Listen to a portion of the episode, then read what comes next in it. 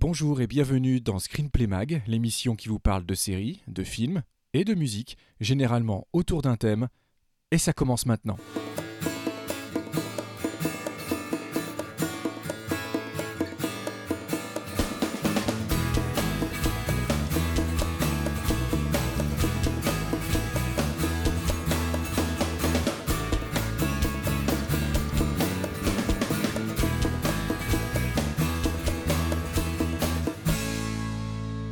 Bonjour les gens, bienvenue dans Screenplay, re-bienvenue dans Screenplay. Euh, et oui, c'est pas Christophe qui fait l'intro aujourd'hui, c'est moi. On s'est dit après tout, euh, pourquoi pas de temps en temps changer, euh, inverser un petit peu les rôles. Et puis je pense qu'il avait, il avait secrètement envie qu'on le présente, Monsieur Christophe Bricot. Donc je vous présente, pour toi public, Christophe Bricot. Bonjour à tous. ah, mais c'est bien, ça, fait, ça change, c'est confortable. Ça change, c'est bien. hein. Bon, donc bienvenue dans la deuxième partie de notre thème, un thème que qu'on aime bien. Oui, les epic fails pour mémoire. Epic fail. Voilà, ces films qui avaient tout pour, euh, tout pour fonctionner, tout pour marcher, et qui avaient d'ailleurs un beau budget euh, à la base, et qui se sont lamentablement vautrés, euh, malgré parfois, même souvent, un potentiel euh, artistique euh, pourtant, présent. Donc, on vous parlait la semaine dernière de Howard le Canard et on avait commencé à vous parler du 13e guerrier. Ce qu'on va continuer à faire dans la première partie, enfin dans la seconde partie justement de notre thème, avant d'attaquer avec notre troisième epic fail qui est John Carter. Voilà. Mais avant ça, tenez-vous bien les gens. Comme d'habitude, on va vous proposer nos petits hors-sujets. Quoique.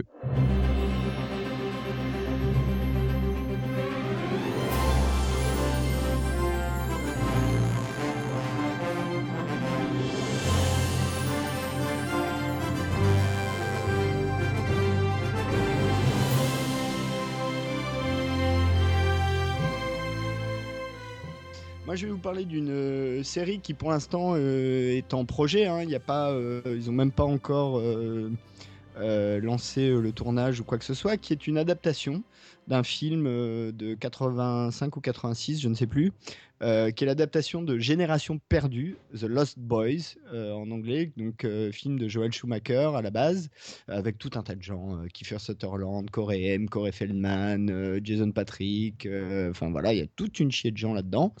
Et bah, ça va être adapté en série par Rob Thomas, qui est donc le papa de Veronica Mars et de iZombie, sur la CW. Euh, donc, euh, qui, est, euh, qui a longtemps été considéré comme la chaîne des ados. C'est plus tout à fait le cas aujourd'hui. c'est plutôt la chaîne des super-héros d'ailleurs, puisque c'est là où passent toutes les adaptations d'ici hein, Flash, Arrow, Supergirl, Legends of Tomorrow, quasiment.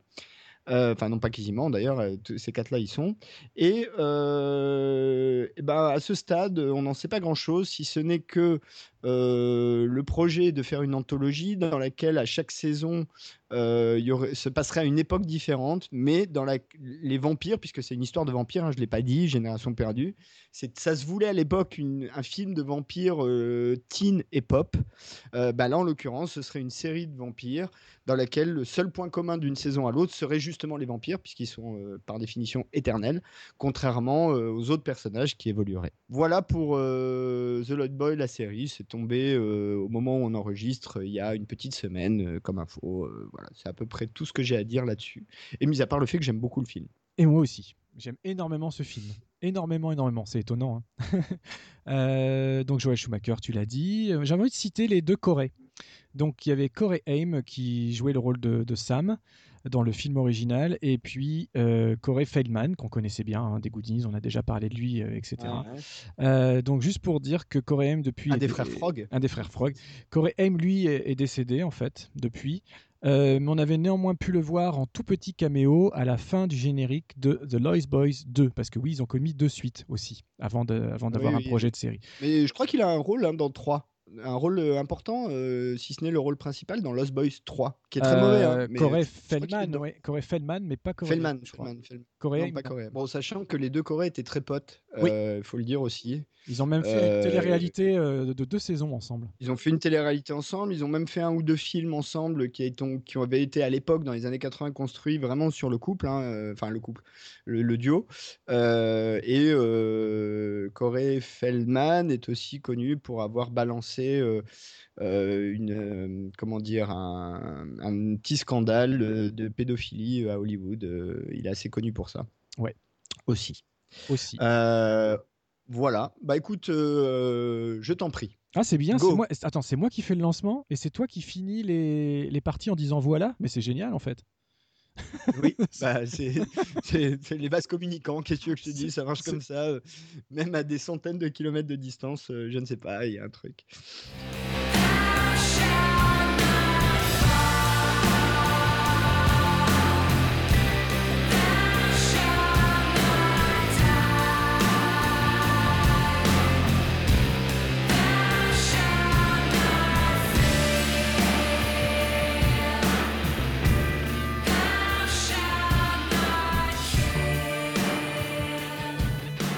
Bah écoute, en parlant de vases communicants, euh, je, vais, je vais partir sur mon hors-sujet à moi. Et comme c'est toi qui généralement parles un peu plus de DC, Warner, tout ça, bah, je vais te redonner l'occasion, puisqu'on j'ai envie qu'on discute un petit peu du trailer de Wonder Woman, que euh. j'imagine tu as, tu as bien évidemment vu.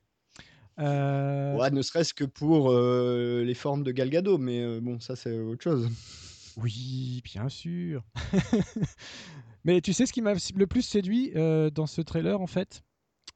Chris Pine euh, bon, bah, Chris Pine, il fait du Chris Pine. Hein, euh, enfin, il, est très bien. Euh, c'est un acteur que j'aime bien, moi. En plus, c'est un acteur qui est assez relativement discret, finalement. On le voit pas tant que ça.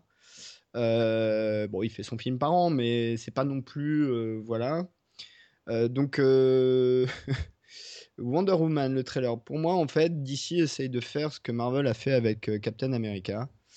Ah bah, C'est-à-dire euh, prétexter, voilà, euh, prétexter euh, d'un personnage immortel pour faire un film historique, hein, puisque on comprend dans le trailer que ça se passe pendant la Première Guerre mondiale.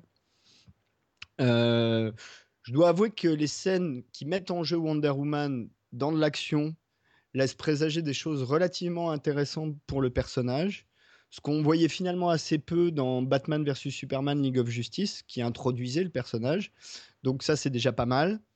Après, euh, après moi, j'ai un petit peu peur qu'on ait un film, euh, comment dire, assez banal finalement. Euh, Captain America a déjà fait le job. On va revoir quelque chose qui s'en approche. Probablement avec un côté très européen puisque c'est la Première Guerre mondiale, donc ce sera des Français, des Anglais, des Allemands, enfin des Prussiens à l'époque. Euh, donc voilà. Donc euh, bon, j'ai pas été plus excité que ça pour être honnête devant le trailer de Wonder Woman.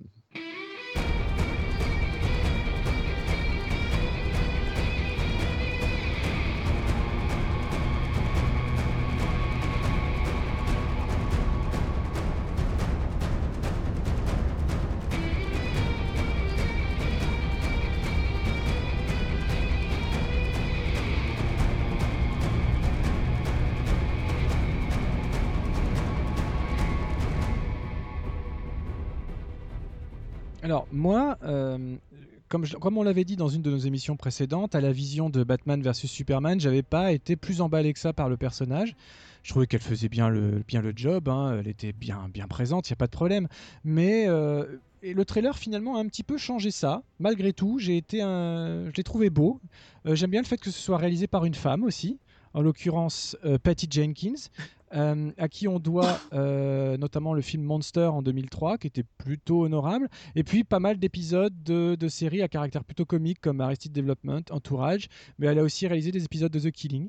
Donc euh, bon voilà, j'aime bien le fait que ce soit un personnage féminin vu, enfin filmé par une, par une femme, ça me plaît bien. Après le problème de Wonder Woman, et c'est exactement ce que tu disais, c'est que direct la bande annonce arrive, direct on pense tous à Captain America et DC slash Warner, j'enlève le slash, euh, et eh ben continue sur sa lancée, c'est-à-dire arriver systématiquement avec un ou deux ans de retard, et là en l'occurrence encore plus, par rapport à Marvel. Comme tu disais, Suicide Squad arrive après Deadpool, euh, Wonder Woman arrive après déjà trois Captain America et deux Avengers.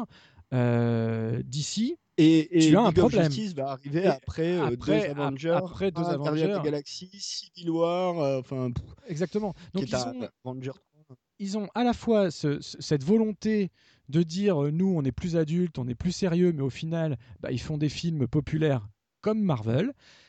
Et, euh, là, je trouve qu'au moins avec Wonder Woman, j'ai- l'impression, d'après le trailer, qu'on va retrouver un petit peu de cette luminosité, déjà dans le choix des couleurs, etc., dans le choix du personnage, qui vont pas essayer de nous vendre à l'outrance un projet sombre comme ça a été le cas par, euh, par, tout- par toutes leurs œuvres euh, récentes. D'ailleurs, c'est un truc qui est intéressant qu'on n'a pas dit, c'est que dans les bonus de hum, Man of Steel, ou dans, Bat- non, dans les bonus de Batman contre Superman, pour euh, Warner, le DC Cinematic Universe démarre avec Man of Steel. Donc tout ce qu'il y a avant, Oui, oui, oui. ça compte pas. C'est-à-dire que même les Dark, les Dark Knight de Nolan et tout ça, ça compte pas. Euh, ah bon, Oui. après, Bruce Wayne étant vieillissant, euh, ceux qui veulent l'inclure peuvent, mais en tout cas, à leurs yeux, ça démarre vraiment là, avec ces acteurs-là, etc. Donc, bah, ils ont juste 10 ans de retard par rapport à Marvel. Au final, ils font la même chose, mais avec des airs de euh, non, non, nous, nous, nous, c'est pour les adultes. Sauf qu'au final, personne s'y trompe, ça reste un, comme tu le disais euh, la semaine dernière, un public euh, populaire, et c'est c'est tout à fait logique. C'est pas, c'est pas grave, Warner. T'as le droit d'assumer. C'est rien. Tu parles là, tu veux plaire à tout le monde. T'as le droit. C'est pas grave. Allez, continue. En tout cas, j'irai voir Wonder Woman.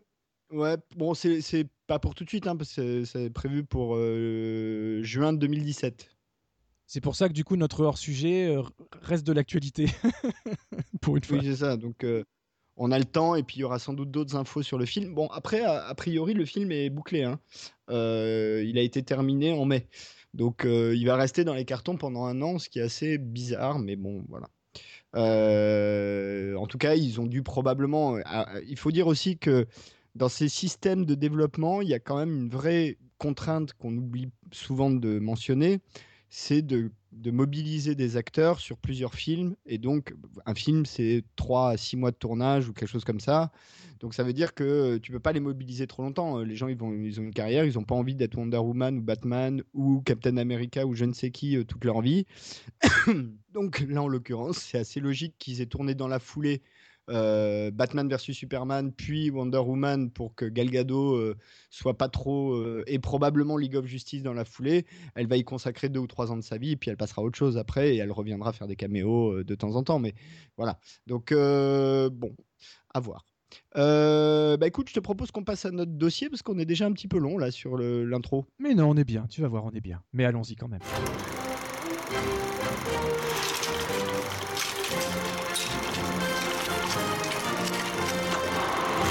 Alors, on en était où?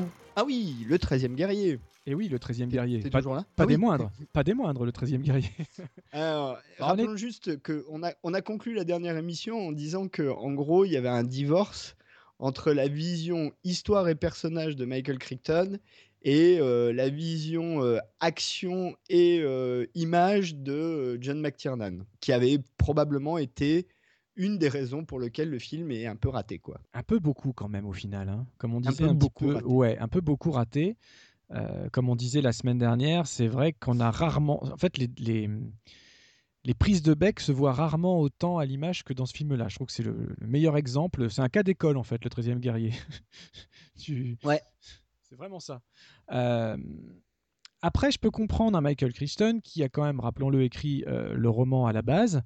Euh, voir partir son bébé, on, l'a déjà, on en a déjà parlé dans d'autres émissions, à d'autres occasions. C'est jamais facile, mais à ce moment-là, il fallait qu'il assume et puis qu'il se dise bon, bah, je suis très attaché à mon histoire, je veux la réaliser à ma façon et tout de suite. Quoi. Mais je pense qu'il s'en est rendu compte au fur et à mesure du développement, malheureusement, et qu'il a progressivement évincé euh, John McTiernan, qui est pourtant pas un réalisateur facilement évinçable. Non, mais alors peut-être qu'il y a deux, trois détails qu'il faut dire sur Michael Crichton. Déjà, il a beaucoup écrit euh, plutôt dans les années 60-70, euh, puisque Les Mangeurs de Mort, je crois que le roman date de 73 ou 74, enfin, le film, est, le, le roman est assez ancien.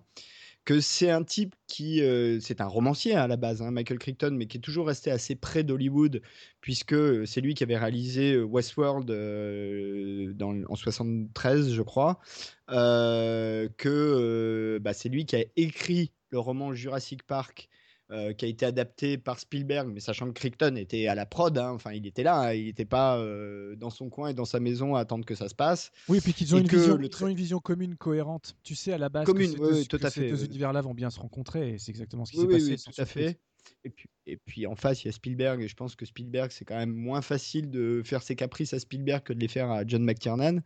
Euh, et, et, puis surtout, bah, Michael Crichton, au moment où le 13e guerrier arrive, même si McTiernan a déjà derrière lui son Predator et euh, son, euh, euh, piège de cristal, bah, Crichton, il a Jurassic Park, quoi. Enfin, c'est le, mastodonte, le, le, T-Rex de la prod, c'est Crichton, c'est pas McTiernan à la fin, c'est Crichton qui gagne, et c'est évident que c'est Crichton qui gagne. Donc, euh, c'est ce qui fait un petit peu, le, à mon avis, le, conflit. D'autant plus que McTiernan n'est pas connu non plus pour être très facile, faut être honnête. Et toujours pas d'ailleurs, hein. il euh, continue de, de toujours pas d'ailleurs. Multiplier les déclarations un petit peu. Euh, ah ouais, là, là ces, derniers. Bon, et après, il sort de tôle quand même. Enfin, ouais, ouais. Donc, tu vois, le mec, parce qu'il a fait de la tôle, alors faut savoir aussi pour des questions financières, hein, il a tué personne, mais euh, mais longtemps, hein, presque 10 ans, je crois, il est resté en tôle. Enfin, vraiment, euh, il est resté très très longtemps. Peut-être pas autant, mais assez longtemps. Euh, c'est ce qui fait d'ailleurs qu'il a rien fait depuis longtemps. Hein, c'est parce qu'il pouvait pas, il était en tôle.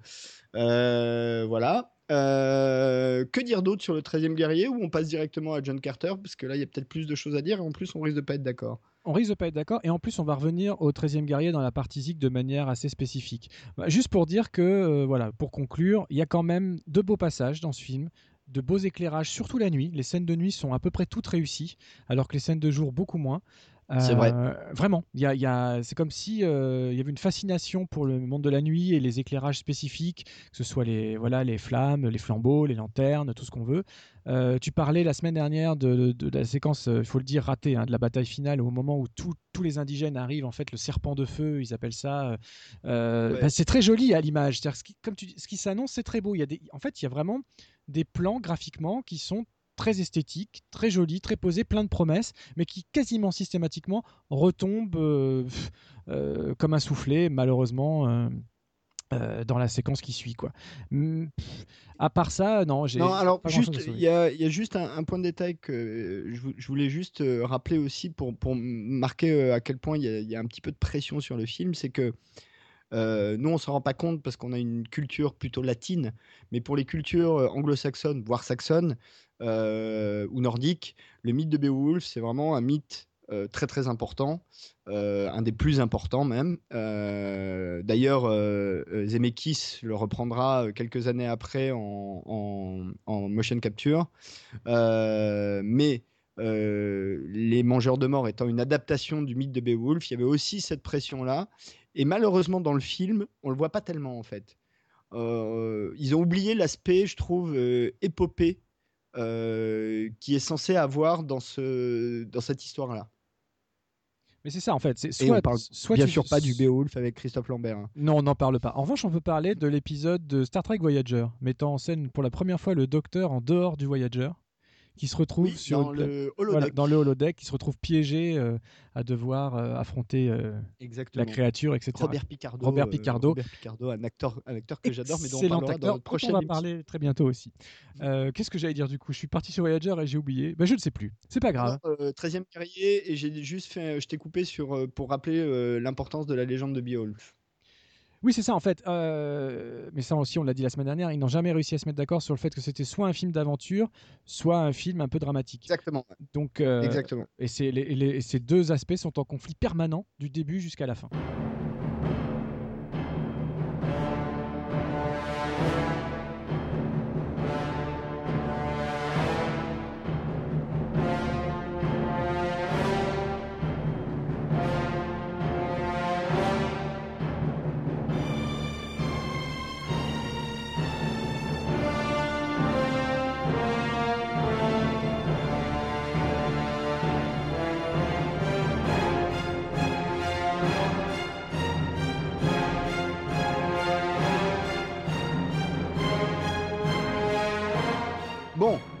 John Carter. From Mars. Alors non, justement, ça c'est compliqué. Début. Pas au début. voilà. Alors non, peut-être rappelons, rappelons. Techniquement, John Carter, c'est le development hell le plus long de l'histoire du cinéma, puisque à peu près 100 ans. le premier projet d'adaptation de John Carter date de 1931. Euh, j'insiste là-dessus, pour un film qui est sorti en 2012, soit 81 ans plus tard. Euh, c'est l'adaptation, euh, je l'ai dit dans la précédente émission, d'un roman qui est La Princesse de Mars, mais qui est aussi une série de romans de Edgar Rice Burroughs. Edgar Rice Burroughs étant le papa de Tarzan, rappelons-le, il est beaucoup plus connu pour ça. Euh, qui est donc un, romancier euh, du début du siècle, hein, puisque euh, sa, trilogie martienne est sortie pour le premier bout en, 1912, hein, et donc le film est sorti pour le siècle de John Carter. 11 romans, juste, je te coupe pour une petite précision, donc c'est 11 romans entre 1912 et 1964. Voilà. Que la première volonté d'adaptation est une adaptation animée euh, qui n'a jamais vu le jour et qui aurait coupé la chic, et probablement l'histoire en aurait été changée à Walt Disney et son Blanche-Neige, qui est sorti, rappelons-le, en 1937. Euh, donc ça n'a jamais vu le jour et depuis euh, ben, Disney a obtenu les droits, a failli les perdre. C'est Andrew Stanton qui est le réalisateur de John Carter, on y reviendra, qui est quand même un ponte dans les réalisateurs de chez Disney, puisqu'avant il avait fait Wally, il avait fait Nemo, euh, donc que de l'animé, mais des animés qui ont cartonné, qui a insisté pour euh, garder les droits et faire le film. C'est un budget, alors euh, là aussi, on n'a pas les chiffres exacts, mais l'estimation haute en tenant compte du budget de production, des dépassements et tout ça, et du marketing est à 350 millions de dollars, c'est-à-dire pratiquement deux Avengers. Pour une recette finale à 284 millions, ce qui est pas si mal que ça, mais qui est insuffisante par rapport au coût. Et assez récemment, il y a, enfin assez récemment, euh, il y a un des exécutifs de Disney qui a dit oui, on a perdu de l'argent qu'on ne retrouvera jamais. Les pertes estimées sur John Carter sont à peu près de 80 millions de dollars, c'est-à-dire de quoi faire euh, deux blockbusters, quoi. Oui, et puis en plus là tu as donné la recette totale euh, à l'échelon mondial, mais, euh, en USA c'est 73 millions de dollars sur un budget de 350 millions. Euh, je crois que c'est le ratio, effectivement historiquement ça doit être le ratio casse-gueule le plus gros du monde, c'est pas possible autrement. ouais, c'est considéré comme un. Alors, on l'a dit la semaine dernière, hein, il y a un terme, c'est le box-office bomb, c'est-à-dire vraiment le, ratage total.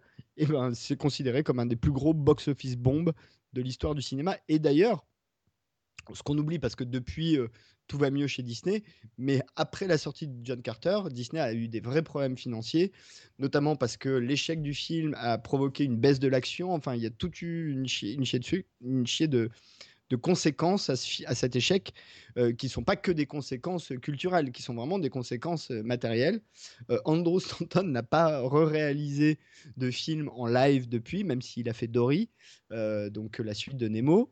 et rappelons peut-être rapidement l'histoire. John Carter, donc, c'est l'histoire d'un soldat pendant la guerre de sécession américaine qui se retrouve projeté sur Mars euh, et sur Mars, qui d'ailleurs ne s'appelle pas Mars, mais Barsoum, euh, bah, il y a une espèce de, d'entité qui assèche la planète. On ne sait pas trop ce que c'est. Puis des guerres entre euh, des, une faction de créatures à quatre bras et avec des cornes qui s'appellent les Tarks.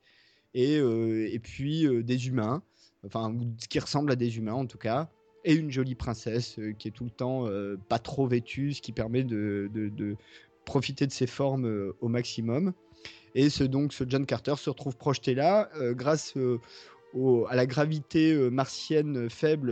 il peut faire des bonds absolument incroyables, ce qui, à mon avis, physiquement ne tient pas une seconde. Et, et, puis du coup, il va, il va sauver le monde. bon, juste pas la Terre, il va sauver Mars. Voilà. Ai-je bien résumé? Ah Oui, c'est un, un bon résumé. Alors, on sent à travers ta façon de raconter le résumé que t'es pas hyper enthousiaste. C'est marrant, hein Et sachant, dernière chose aussi, que dans le film, il y a euh, un personnage, comme personnage, Edgar Rice Burroughs. Oui. Alors, c'est un personnage qui est présent dans le, dans le roman, mais qui ne s'appelait pas bien évidemment comme ça. Il s'agit du neveu de John Carter. Exactement. Euh, qu'il choisit pour, euh, en gros, veiller sur sa sépulture, puisque la seule chose que tu n'as pas précisé dans ton petit résumé, c'est que, c'est que il, le corps humain reste terrestre, euh, pendant qu'il est projeté sur Mars, en fait, dans, un, une espèce de réplica de son propre corps. Mais euh, le, corps a besoin de rester euh, sur Terre et surtout de ne pas être ni tué, ni dérangé, ni rien, parce que si on tue son corps endormi sur Terre, il meurt également sur Mars, bien évidemment. Donc c'est un joli petit hommage qu'ont rendu le, les scénaristes en, donnant le nom de l'auteur original à, à, ce personnage, qui est effectivement un personnage mineur. Et puis en plus, symboliquement, c'est Edgar Riceborough qui est censé veiller sur la destinée de John Carter. Je trouve que c'est plutôt, c'est plutôt malin et, joli comme, comme clin d'œil. Oui, ça c'est plutôt une des bonnes idées euh, du scénar, je suis assez d'accord. Et puis c'était un bel hommage à un auteur qui est quand même un auteur majeur qu'on connaît en France finalement. On connaît ses œuvres, mais lui on le connaît pas tellement. Euh, Ned Burroughs euh, et et qui est quand même un auteur majeur du roman d'aventure et de science-fiction du début du siècle, euh, à mettre à côté de Rusty euh, ou, même dans Les héritiers de Jules Verne d'une certaine façon. Euh, voilà, les, les, précurseurs de l'âge d'or, le fameux âge d'or des années 50, 60, 70 de la SF, il fait partie de ces précurseurs-là définitivement alors j'aimerais bien juste, tu vois, alors, pour le coup, j'aimerais bien en, parler un tout petit peu avant qu'on rentre sur le film. Euh, pas faire une biographie, mais j'ai envie de, voilà, j'aime bien ce monsieur. Donc juste pour rappeler qu'en fait, c'est quelqu'un qui n'a pas écrit quoi que ce soit avant l'âge de 35 ans. C'est-à-dire qu'il a eu une vie professionnelle des plus banales avant, et c'est de temps en temps, en tombant sur des magazines et en lisant des, des, romans à suivre, hein, des, des, petites aventures à suivre, qu'il s'est dit, mais c'est complètement nul. Je suis sûr que s'il y a des gens qui peuvent gagner de l'argent en faisant ça, pourquoi j'y arriverai pas? Et là, il a, il a quand même réussi d'abord à se faire publier et en plus à inventer euh, tout, tout, tout, finalement tout le cinéma qu'on aime et qui va suivre. Donc juste pour rappeler les dates, euh, Rose il est né en 1875 et il est décédé en 1950. Euh, et donc, donc, lui, je sais plus si tu l'as cité, mais je crois que oui, c'est donc aussi le héros de Tarzan qu'on connaît, euh, qu'on connaît beaucoup plus de par le monde. Qui, qui je le précise pour full transparence, moi est un héros qui me laisse totalement froid, Tarzan, mais qui me parle pas du tout. Ah, moi j'aime beaucoup, les, j'aime beaucoup les très vieux films avec Johnny Westmuller, mais bon, le Greystoke aussi était quand même un joli film avec avec Christophe ah, J'aime bien Greystoke parce que le film est un est un beau film, voilà. mais le personnage en lui-même, tu vois là, le Tarzan qui est sorti avec euh, le frangin, euh, le frangin, euh, c'est, Skarsgård, hein, le fils Skarsgård. J'ai pas encore vu. je l'ai, l'ai même pas vu, tu vois. c'est pas te dire. Pas encore. C'est, un héros qui me laisse totalement froid. En revanche, John Carter, j'ai lu les romans, enfin pas tous, mais j'ai lu une partie des romans, les deux ou trois premiers, et même si l'écriture est un peu datée, euh, là en revanche, ça, me parle tout de suite beaucoup plus. Bien sûr. Et donc juste pour faire un petit parallèle, parce que en fait, John Carter, finalement, c'est le premier vrai héros de la pop culture qu'on puisse recenser. C'est-à-dire que c'est à l'origine de tout. Euh, Lucas s'en est énormément inspiré pour les Star Wars, etc. Et même dans la vie. Parce que si on ne présente plus George Lucas et son Skywalker Ranch, bien peu de gens savent qu'en fait, déjà bien avant, Edgar Rice Burroughs s'était fait construire le Tarzana Ranch pour pouvoir, pour pouvoir travailler tranquille. Donc, il lui a, il lui a, voilà, Lucas a, non seulement pris ses influences, j'aime pas le mot piquer parce que c'est plutôt des hommages et puis euh, voilà, il n'y a, a, aucune honte à, s'approprier les, choses du passé, euh, mais il lui a carrément piqué un peu aussi un style de vie, une vision de la vie et, euh, et de la manière de travailler, de créer son propre petit espace privé, perso, d'univers pour pouvoir travailler correctement. Donc le Tarzan Ranch de Burroughs. Voilà, c'est une petite anecdote que j'avais envie de, envie de placer. Et après, John Carter, donc c'est le premier vrai héros qui a inspiré tous les autres. Il est là avant Conan, il est là avant Star Wars, il est là avant tout ce qu'on peut trouver. Donc il était logique qu'en lançant la production, les gens se disent bon c'est bon maintenant on a les moyens technologiques, on a les effets spéciaux suffisants nécessaires pour pouvoir raconter correctement cette histoire. Donc moi je comprends tout à fait que la prod y ait cru de, A à Z en termes de production avant que le, le film sorte et soit finalement un échec que personnellement je m'explique pas. Donc ça va peut-être être là la, vraie question qu'on va devoir se poser. Pourquoi ce film-là en particulier Moi, je me l'explique euh, totalement en fait euh, l'échec. Moi, je moi je vois pas parce que je le trouve franchement bien tourné. Il y a suffisamment de comédie, d'aventure, de plein de choses pour que tout, tout, soit bien mélangé. Des effets spéciaux vraiment de qualité, avec des monstres, avec des monstres crédibles, des, des designs de vaisseaux impeccables, une histoire simpliste, mais rappelons-le, c'est la première de toutes, c'est l'originel. Voilà, c'est le matériau de base originel pour tout ce qui est récit d'aventure après. Euh, moi, j'ai passé un fabuleux moment devant John Carter à l'époque. J'en ai repassé un très bon en le revisionnant pour préparer l'émission. Euh, moi, rien que, rien que le départ, quand il est encore, quand il se fait rattraper par les, par les, par les militaires et qu'il n'arrête pas de vouloir s'évader. Euh, les, trois, les trois assommages successifs. Etc. Ça, ça j'adore parce que c'est aussi retour à un cinéma posé que j'aime, c'est-à-dire que ce qui fait la blague, c'est le cut. Il n'y a rien de plus simple en montage que le cut. Aujourd'hui, c'est comme si on voulait plus faire ça. Depuis qu'on a inventé les fondus au blanc, les whoosh, les effets, les machins, les trucs, il y a, il y a 10 000 plans à la minute. John Carter est un film qui revient à la base, qui maîtrise son cadre, qui maîtrise son, son action et qui en plus maîtrise l'humour par la forme de montage. Et ça, c'est un, dernier que j'ai vu dans ce cas-là et qui, rien, rien que pour ces petites scènes-là, dès le départ, ça m'a plu. L'acteur principal, j'aime beaucoup. On, on l'aimait déjà de, de, de, de, comment ça s'appelait déjà? Bien sûr, je parle de Taylor Kitsch.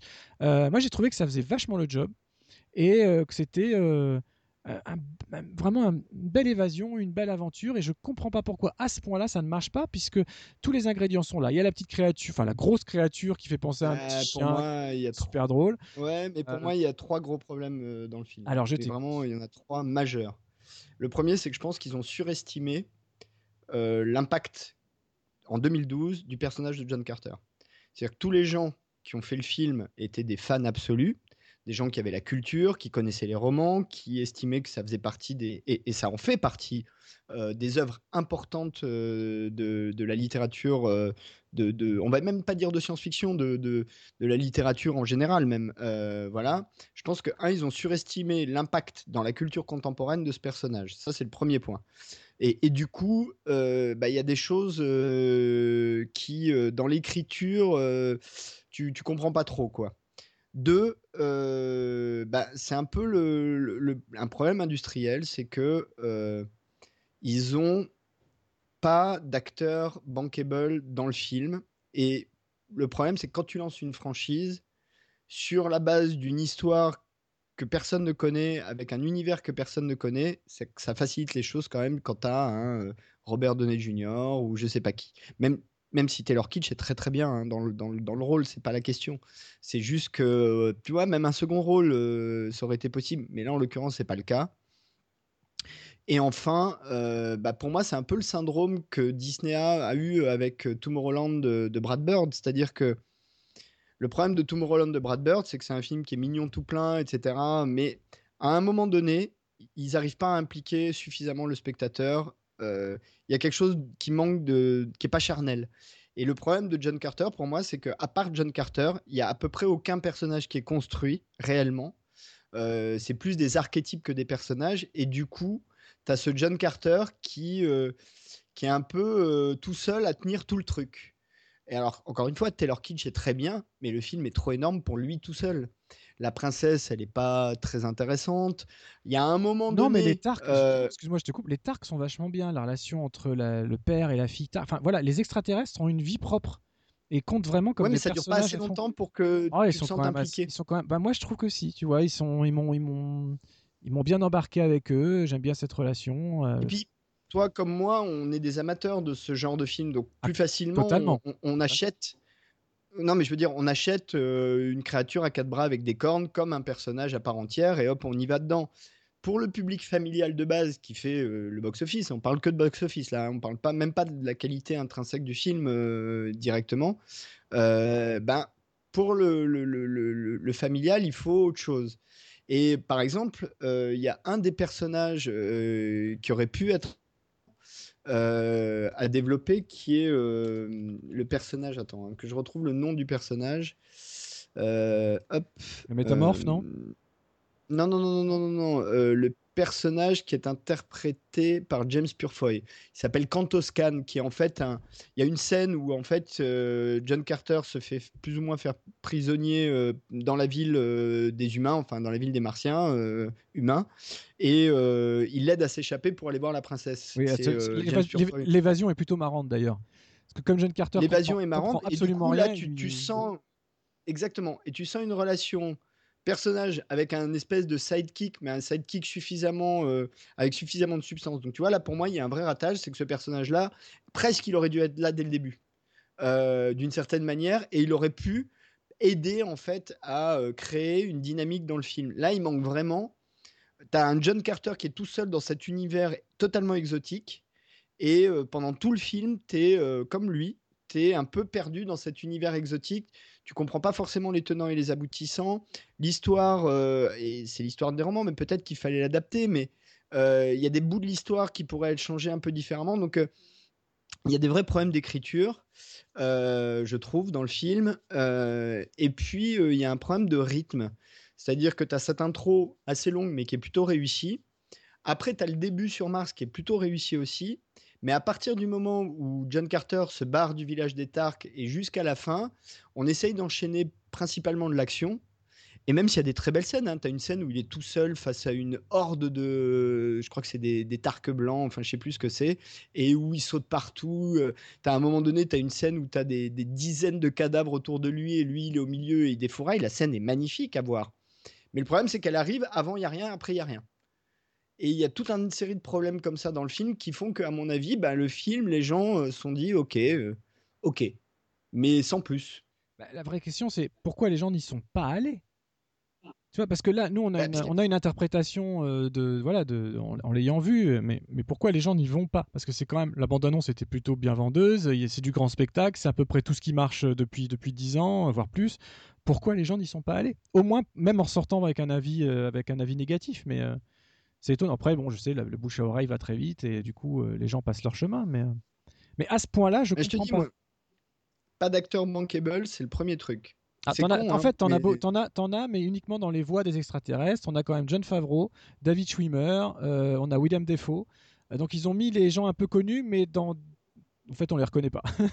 uniquement dans les voix des aliens. Euh, là, t'en as aucun des trois sur lesquels on, on voit un film. Hein. Non, non, c'est sûr, bien sûr. Aucun. Hein. Il y a Brian Cranston au début qu'on voit, mais bon qui n'avait euh, pas, encore fait Breaking Bad, donc du coup, c'est pas la folie, quoi. Euh, si, si, il était déjà, euh, déjà dans 2012.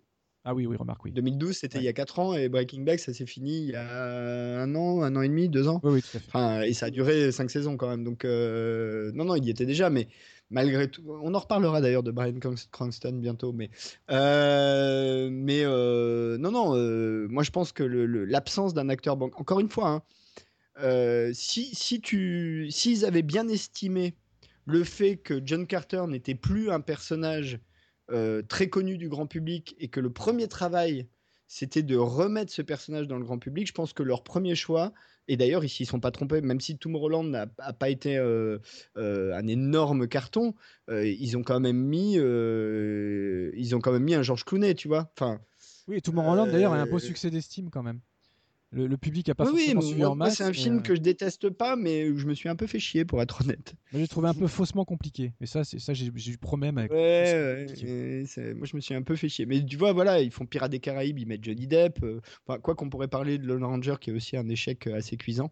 et alors là, pour le coup, je serais, je, trouve pas justifié, mais pareil. Je pense que Lone Ranger, le même problème, c'est que c'est un personnage que personne connaît et qu'il y a un moment donné, le premier job, c'est de remettre le personnage dans l'esprit des gens. Donc là, ils ont pris Taylor Kitsch, qui est encore une fois très bien dans le rôle. Il lui aurait fallu un second couteau ou euh, il, aurait fallu déjà un acteur sur lequel vendre le film qui aurait amené le grand public à aller voir un film de George Clooney ou un film de Tom Cruise ou je ne sais pas qui. Euh, parce que à l'inverse, quand un Tom Cruise fait un obscur euh, Oblivion ou, euh, enfin tu vois, Oblivion. film de science-fiction, etc. Mais il y a Tom Cruise, ça fait un carton parce qu'il y a Tom Cruise et tout le monde y va parce qu'il y a Tom Cruise, quoi. C'est aussi simple que ça, c'est con. Andrew Stand ou alors un réel, ou alors un réel solide, quoi. Euh, Andrew Stanton, encore une fois, euh, personne ne sait qui c'est. Euh, et pardon aux amateurs d'animé, mais les réalisateurs d'animé, ça fait vraiment pas très longtemps qu'on commence à connaître les réalisateurs d'animé. Jusqu'à maintenant, on savait pas trop qui c'était.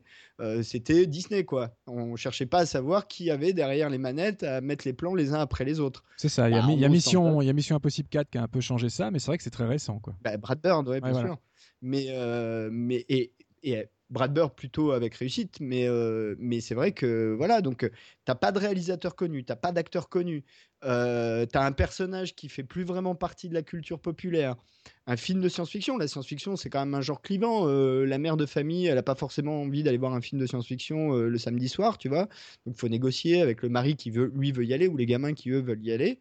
Euh, pas, tu vois, et du coup, je pense que c'est tous ces éléments-là qui ont fait que les gens y sont pas allés et que le film en lui-même ayant quand même des défauts, d'écriture, pas tellement de réalisation, parce qu'effectivement, il est plutôt bien réalisé, mais des vrais défauts d'écriture et des vrais défauts de rythme, eh ben, il n'y a pas eu le bouche à oreille derrière qui aurait pu euh, éventuellement euh, faire que le film marche. Alors, encore une fois, le film fait pratiquement 270 millions de dollars de recettes monde, donc c'est pas euh, déshonorant, mais pour un film qui en a coûté 350, c'est juste un échec, quoi. Et eh oui. Malheureusement. Mais en fait, c'est intéressant parce qu'on pourrait le rapprocher un petit peu, surtout qu'en termes de période, c'est pas très éloigné. C'est le même studio à, l'adaptation qu'ils avaient fait de Prince of Persia. Ouais. Où là, pareil, tu t'adresses à un public uniquement de jeux, de, de gens qui connaissent les jeux vidéo. Et c'est un peu le même type de, héros, le même type d'aventure, voilà, dans le désert, avec des épreuves à passer, etc.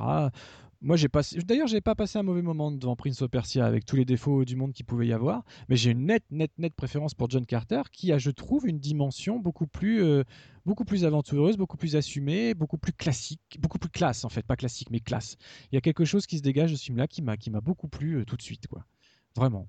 Eh moi, ben, je, moi, je me laisse, moi, je me laisse embarquer euh, vraiment pas mal. On n'a pas parlé de la séquence dans l'arène, par exemple. Alors, malheureusement, ça passait après l'attaque des clones de George Lucas, où forcément, quand la scène démarre, y penses, parce que tu as cette espèce de grande arène dans le désert avec des mm. rochers et du sable, euh, des aliens de partout qui regardent, et puis des grosses créatures à poils blancs qui attaquent le héros. Donc là, pour le coup, c'est vrai que c'est exactement la même chose. Sauf qu'en fait, le problème, c'est que c'est Lucas qui s'est inspiré de ça, parce que bon, j'ai pas le roman en tête, mais je pense que ça fait partie du roman, ou en tout cas du type de créature qu'on peut trouver dans les romans.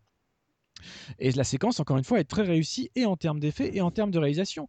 Quand euh, John Carter euh, sort, euh, enfin transperce complètement la créature et qu'il ressort couvert de sang bleu euh, avant de, s'adresser au public, de prendre le pouvoir et de voilà d'inciter les troupes à se lancer. Ah, c'est dans, dans, le film, ok, c'est pas des créatures blanches, c'est le c'est le chef alternatif des Tarks qui le défie.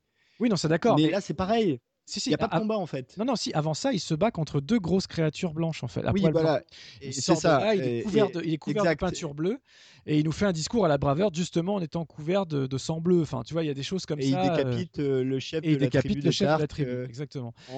Un combat, enfin un geste. Voilà, donc ça pour dire que la, séquence est jolie d'ailleurs. La hein. séquence est très jolie et c'est ça que je voulais dire, c'est que chacune des séquences d'action est très diversifiée, très variée très bien réalisé, très bien, que ce soit en termes de choix de plan, de montage, de, qualité d'effets spéciaux. La musique de Michael Giacchino qui commençait déjà à être très très à l'aise avec tout cet univers-là aventureux. Moi, je suis embarqué et je euh, je trouve pas que ce soit déméritant par rapport à plein d'autres productions qui, elles, fonctionnent. En fait, après, peut-être, c'est tout simplement, et puis il y, a un élément, hein, c'est tout simplement, et ça arrive parfois aussi, hein, on peut trouver tout un tas de, raisons objectives, euh, mais euh, subjectivement, c'était peut-être le, film est juste pas sorti au bon moment et le public a juste pas réagi à ce moment-là. C'est aussi simple que ça. Euh, il peut y avoir des choses à un moment donné, bah ça, ça, correspond pas à ce que la majorité des gens attendent. On, verra. Hein, le film est quand même assez récent, il a que 4 ans, donc on verra les suites que ça donnera, d'autant que euh, il était quand même conçu pour être le premier d'une série, vu qu'il y a quand même de la matière pour ça. Euh, et d'ailleurs, on parlait, on va conclure là-dessus, de John Carter de Mars, qui est le titre du dernier roman euh, de, Burroughs, et qui est aussi la conclusion du film, puisque à la fin du générique, tu as John Carter, et puis deux secondes après, juste en se rajouter Mars. Mars et avec toute une iconographie d'ailleurs euh, JC, et puis un espèce de M en dessous qui, qui font un espèce de logo. Euh, euh, voilà, donc pourquoi pas avoir, mais clairement, c'est probablement dans la dernière période un des, un des échecs les plus cuisants que Disney ait connu. avec peut-être Lone Ranger, tu vois. Absolument. Et juste pour conclure et faire le pont avec une des toutes premières émissions qu'on avait fait ensemble, euh, juste rappeler que John Carter et tout l'univers de Mars qui va autour arrivent dans, le second volume de la Ligue des Gentlemen Extraordinaires, les comics originaux. Euh, et que ça fait, ah ça fait partie intégrante. Euh, voilà, donc la pop culture continue de. Finalement, il a continué à vivre un petit peu au-delà, au-delà du cinéma et des romans malgré tout, mais je pense pas qu'on est, qu'on est prêt de voir une suite à John Carter. Après, je pense pas non plus. Peut-être ce qui peut expliquer l'échec, c'est que tous les gens ils ont cru que c'était un film dérivé d'urgence et ils n'ont pas compris ce qu'ils voyaient. Je, je sais pas. ouais, peut-être, peut-être. Mais euh, et même euh, Taylor Kitsch, hein, ça a été compliqué hein, derrière parce qu'il a pas fait grand chose depuis. Hein. Euh, non, un petit bout de Wolverine, un petit bout de ceci, un petit bout de Ouais, mais des films montés sur lui. alors que là, pour le coup, lui, il fait vraiment le job, il n'y a ah pas de problème. Il, est très bien dans le film. Et puis, bah, c'est pas lui qui est responsable. alors là, vraiment, on peut pas accuser Taylor Kitsch de, défendre descendre le film, puisque il le porte littéralement sur ses épaules. Donc, voire même, moi je le trouve plutôt courageux le garçon, euh, sachant qu'en face de lui il a des mecs en motion capture, euh, donc avec des espèces de costumes de grenouilles verts et des boules partout pour jouer avec des gros monstres, avec des histoires de, de dimensions, de hauteur, de choses comme ça. Enfin, franchement il fait le job. Hein. Franchement il fait le job. Ah oui, c'est un héros que tu as envie de suivre. moi j'ai trouvé vraiment parfait, parfait dans le rôle. Pour moi c'est John Carter. bon, eh ben écoute, je te propose que nous passions à notre euh, partie musicale. Eh ben bien évidemment, on va se gêner. Allez, zou. Magnifique.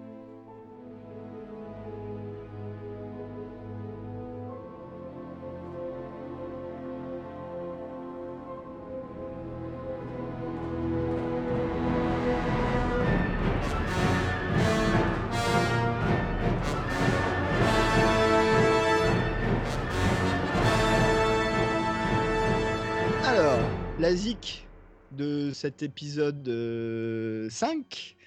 Euh, euh, la question que tu poses, c'est, et c'est lié à notre euh, sujet, pourquoi la partition originale de Graham Revel a-t-elle disparu du montage final du 13e guerrier? Rappelons que le 13e guerrier, officiellement, c'est une partition de Jerry Goldsmith, alors qu'il y avait une première partition de Graham Revel dont vous pourrez entendre des bouts, enfin un bout, durant cette partie Zik. Et oui. Euh, eh ben écoute, euh, pourquoi la partie On va répondre à la question tout de suite. Pourquoi ça a disparu? Ben c'est complètement lié à tout ce dont on a parlé au cours de nos de cette émission et de la précédente. C'est un, c'est Michael Crichton qui a, ou Crichton, enfin francisé comme vous voulez, qui a Crichton, qui a qui a tranché. Il voue une fascination pour Jerry Goldsmith depuis, depuis toute sa vie.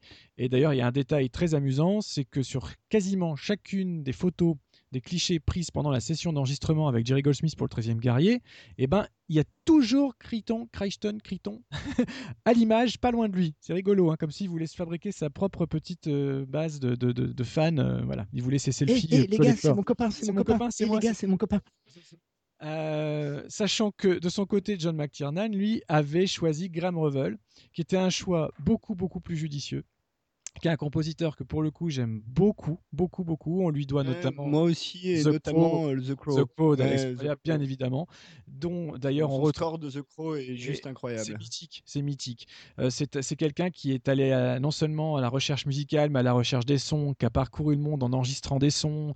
C'est quelqu'un aussi très engagé politiquement. C'est un personnage euh, à la fois sombre et. Il a un héritier d'ailleurs, Graham Rival aujourd'hui. Ah, dis-moi, bah, Bear Non. Non? Non, Bear euh, il est plus autosuffisant. Non, euh, Ramin Djawadi, je trouve.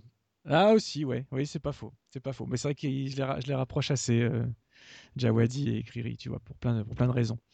oui, mais enfin... Donc en fait, l'un, le premier avait compris le film de McTiernan, de, de McTiernan et proposer quelque chose dans ces cordes, donc de sombre, de ethnique. Et quand on parle de vikings, etc., c'est quand même plutôt, euh, plutôt approprié. Moi, ce que j'attendais de ça, on parlait des séquences tournées de nuit, des beaux éclairages. Il fallait une musique qui allait avec et qui soit surtout guerrière, certes, aventureuse jusqu'il faut, mais jamais grandiloquente. Ce à quoi a préféré, euh, ce à quoi Michael Crichton a préféré un Jerry Goldsmith qui lui appelait à la dernière minute va nous refaire finalement une espèce de remake de ce qu'il a fait sur la momie. C'est incroyable à quel point la bande originale de, du 13e guerrier, qui au demeurant, sur disque, est une bande originale qui, qui est pleine d'exaltation, que j'aime écouter parce que parce que c'est sympa et tout. C'est juste que j'arrive pas à voir ça sur le 13e guerrier. Alors, je vous propose de d'abord écouter la version officielle en fait, je vais pas, on va pas faire compliqué, comme ça, ça va vous mettre dans l'ambiance tout de suite. Je vais vous mettre le premier morceau, c'est-à-dire l'ouverture du film. Alors, chez Goldsmith, ça s'appelle Old Baghdad. Euh, je vous laisse écouter ça tout de suite et on en parle juste après. Version Goldsmith.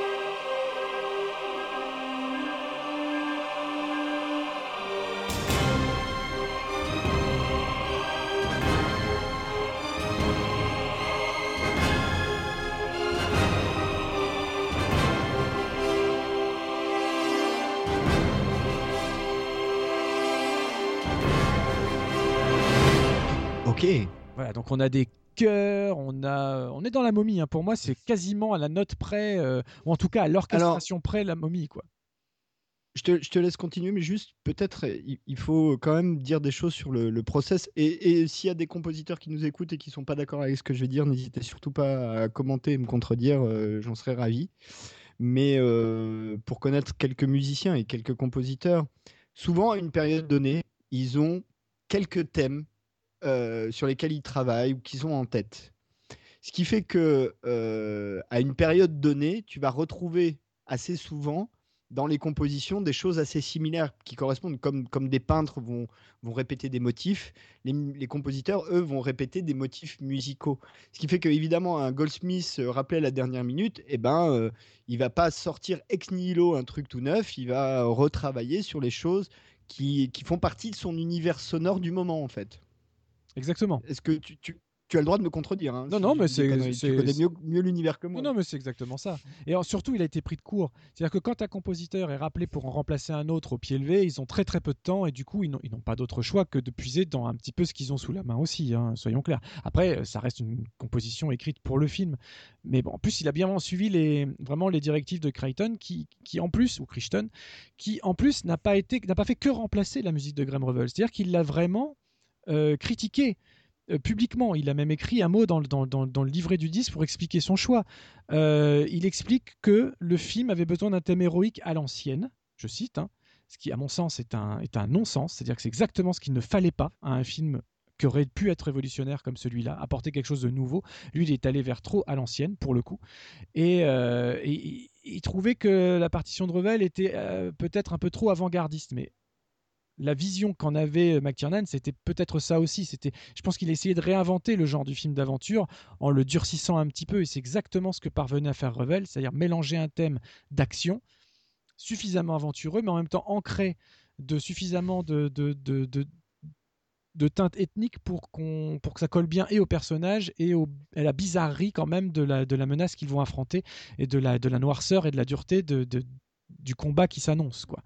Euh, Mais peut-être pour que les auditeurs s'en rendent compte, on peut peut-être écouter le morceau de Rival et comme ça on conclut euh, en ayant les deux, euh, en ayant passé les deux morceaux. Mais quelle bonne idée Allons-y. Écoutons le morceau inédit donc, parce que ce n'est, donc et pas dans le film et pas sorti officiellement en, en CD.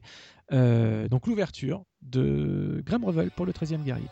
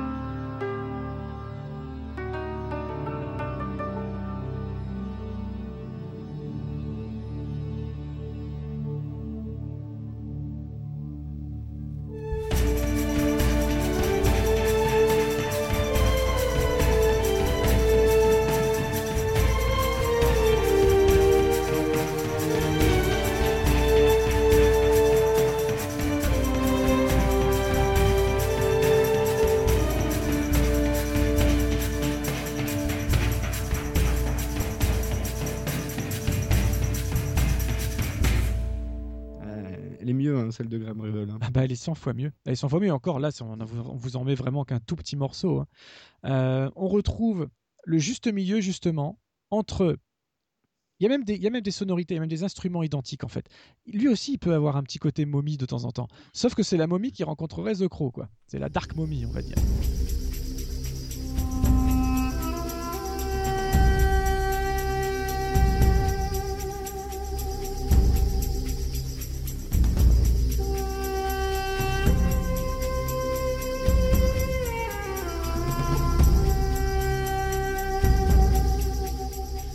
Revel, moi, alors, pour le coup, c'est quelqu'un avec qui j'ai souvent discuté. puisque je l'ai interviewé pour euh, beaucoup, beaucoup, beaucoup de ses œuvres, les plus variées, euh, que ce soit euh, Tomb Raider, le premier film, c'était lui, Freddy contre Jason, c'était lui aussi, et bien sûr Les The Crow, le, premier, le premier film Daredevil, c'était lui aussi. Et ce qui est génial, c'est que ce mec, même quand le film est mauvais. C'est d'ailleurs ce qui est de mieux dans le film, c'est la BO. Voilà, et même quand, C'est exactement ce que j'allais dire. Même quand le film est mauvais, il nous propose une BO qu'on a envie de réentendre et de réentendre. La BO de Daredevil, elle est super intelligente, elle est super bien construite, et euh, c'est un type qui a une vision, qui a une patte euh, vraiment unique. Alors, bien sûr, Jerry Goldsmith aussi. Là, c'est un peu le choc des titans hein, qu'on est, en train, qu'on est en train de faire. Là, c'est juste la question à se poser et quel était le meilleur des deux pour ce projet. Même le choc des générations. et, des générations. Mais de ce projet, pas forcément, parce que je pense que Goldsmith aurait été tout à fait capable. Hein. rappelons euh, La Malédiction et ses œuvres les plus sombres. Goldsmith aurait pu très très bien adapter son, son, style à un contenu, un contenu plus, plus sombre. Mais à la demande de Crichton, il ne l'a pas fait. Puisque lui n'en démordait pas de sa, de sa vision un petit peu. Euh, en fait, pour lui, le 13e guerrier, finalement, bah, c'est un John Carter. Dans sa vision des choses, c'est pas autre chose que ça.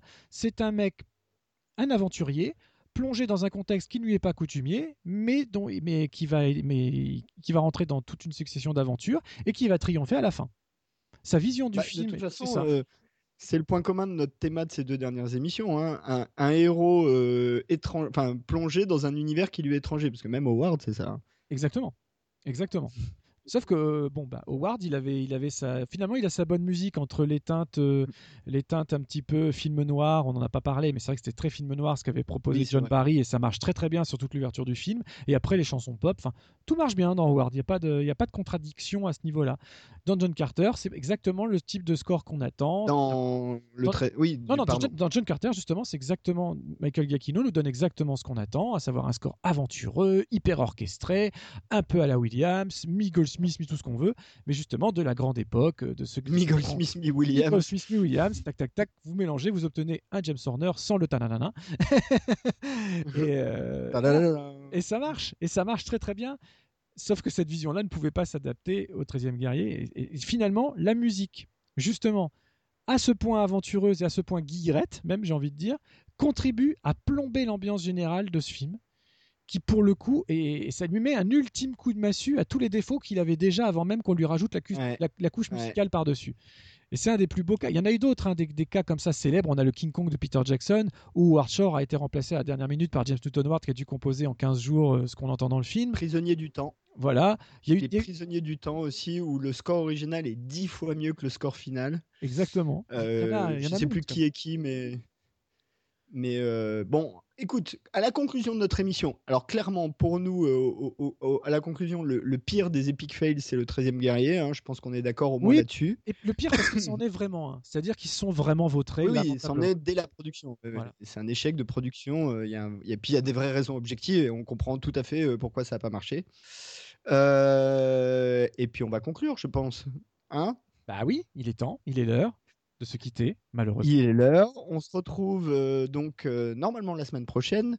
Euh, pour l'instant, nous sommes toujours diffusés sur les chroniques de cliffhanger.com. Merci Fred Tepper.